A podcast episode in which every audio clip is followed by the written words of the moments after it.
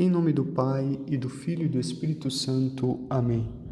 Salve Maria, eu sou o Padre Rodrigo Maia e hoje, sábado da 32ª semana do tempo comum, meditaremos o Evangelho de São Lucas, capítulo 18, versículos de 1 a 8. Quem reza se salva, quem não reza se condena. Uma forte frase de Santo Afonso, doutor da Igreja. São palavras que manifestam a necessidade da oração. Orar sem cessar, este é o mandamento do Senhor. E teoricamente todos nós já sabemos disso. Mas na prática, poucos de nós estamos convencidos dessa necessidade de rezar. Caríssimos, rezar é uma necessidade vital Viver sem oração é como deixar o corpo sem alimento, pois a oração é o alimento da alma.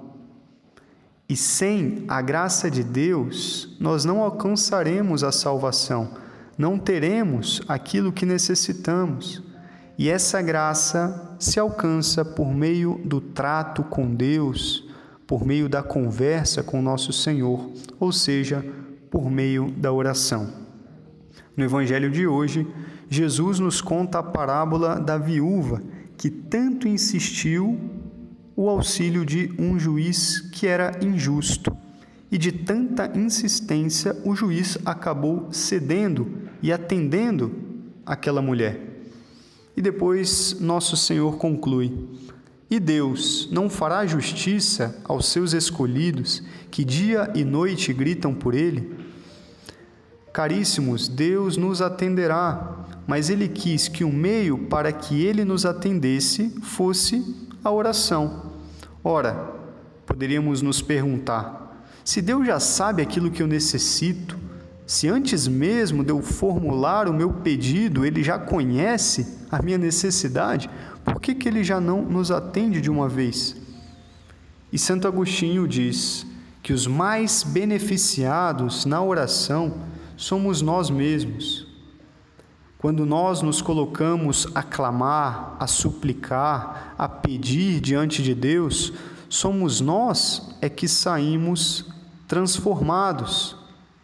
E mesmo se Deus não nos atende de imediato, porque Ele tem o seu tempo, a oração vai produzindo mudança em nós. É por isso que, inclusive, as demoras de Deus fazem parte desse processo, dessa pedagogia que o Senhor mesmo escolheu. Sempre fará bem para nós.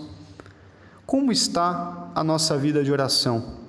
Será que nós nos impacientamos com as demoras de Deus ou somos perseverantes na oração? Será que nós fazemos um plano de oração e já desistimos nos primeiros dias? Talvez agora seja o momento de retomar com um novo ânimo os nossos propósitos.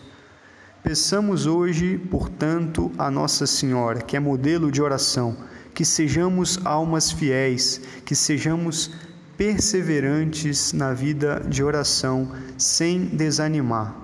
Que assim seja. Deus vos abençoe. Em nome do Pai e do Filho e do Espírito Santo.